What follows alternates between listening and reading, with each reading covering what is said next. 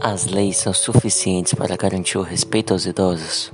Bem, na minha opinião, as leis são extremamente necessárias, pois serve não só para impedir que certas violências ou desrespeito aos idosos aconteçam, é, também servem para que punam as pessoas que fazem isso, que desrespeitam ou violentam os idosos, além de fazer com que os idosos tenham mais direito e é, se, estejam mais seguros e protegidos.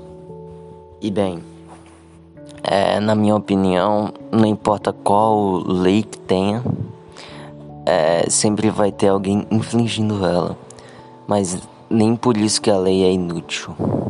Enfim, é, é isso, obrigado.